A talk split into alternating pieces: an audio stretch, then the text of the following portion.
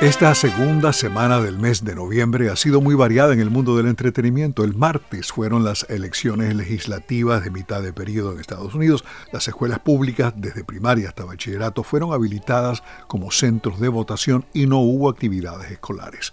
Muchos padres tuvieron el día libre para ir a votar, lo que les dejó el resto del día libre para pasarlo en familia, ir al cine o planificar opciones cinematográficas para el fin de semana. Por ejemplo, el viernes 11 de noviembre feriado nacional por el Día de los Veteranos, se estrena oficialmente en Estados Unidos la película Wakanda Forever, la secuela de Black Panther, aunque en algunos mercados puede verse desde el miércoles 9, día en el que comienza también la nueva temporada de The Crown en Netflix.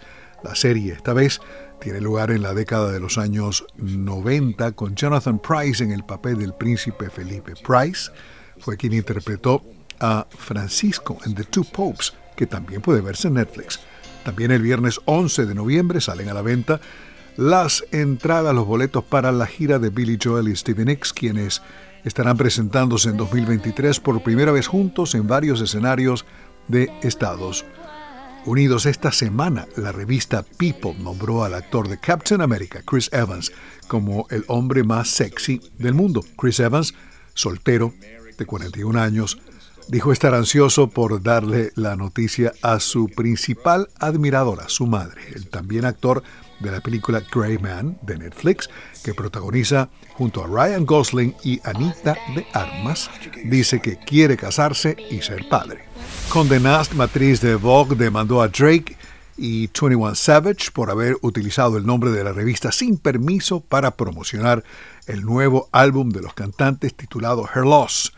Condé Nast dijo que la campaña promocional de los cantantes se basó totalmente en el uso no autorizado de las marcas registradas de Vogue y representaciones falsas, según las cuales los artistas aparecerían en la próxima portada de la publicación. Según la denuncia presentada en la Corte Federal de Manhattan, todo eso es falso y nunca fue autorizado por Condé Nast. Condé Nast también conocida como Advanced Magazine Publishers Incorporated, busca al menos 4 millones de dólares en daños. Her loss, que puede traducirse como ella se lo pierde o la que pierde es ella, ha recibido críticas mixtas desde su lanzamiento el pasado viernes 4 de noviembre. 53 años cumplió esta canción de los Archies, un grupo de estudio liderado por el vocalista, compositor y productor Ron Dante, y una serie televisiva donde también participó el cantante Andy Kim. En su momento estelar, Sugar Sugar pasó cuatro semanas en el primer lugar de las 100 calientes de la revista Bill. Alejandro Escalona, Voz de América.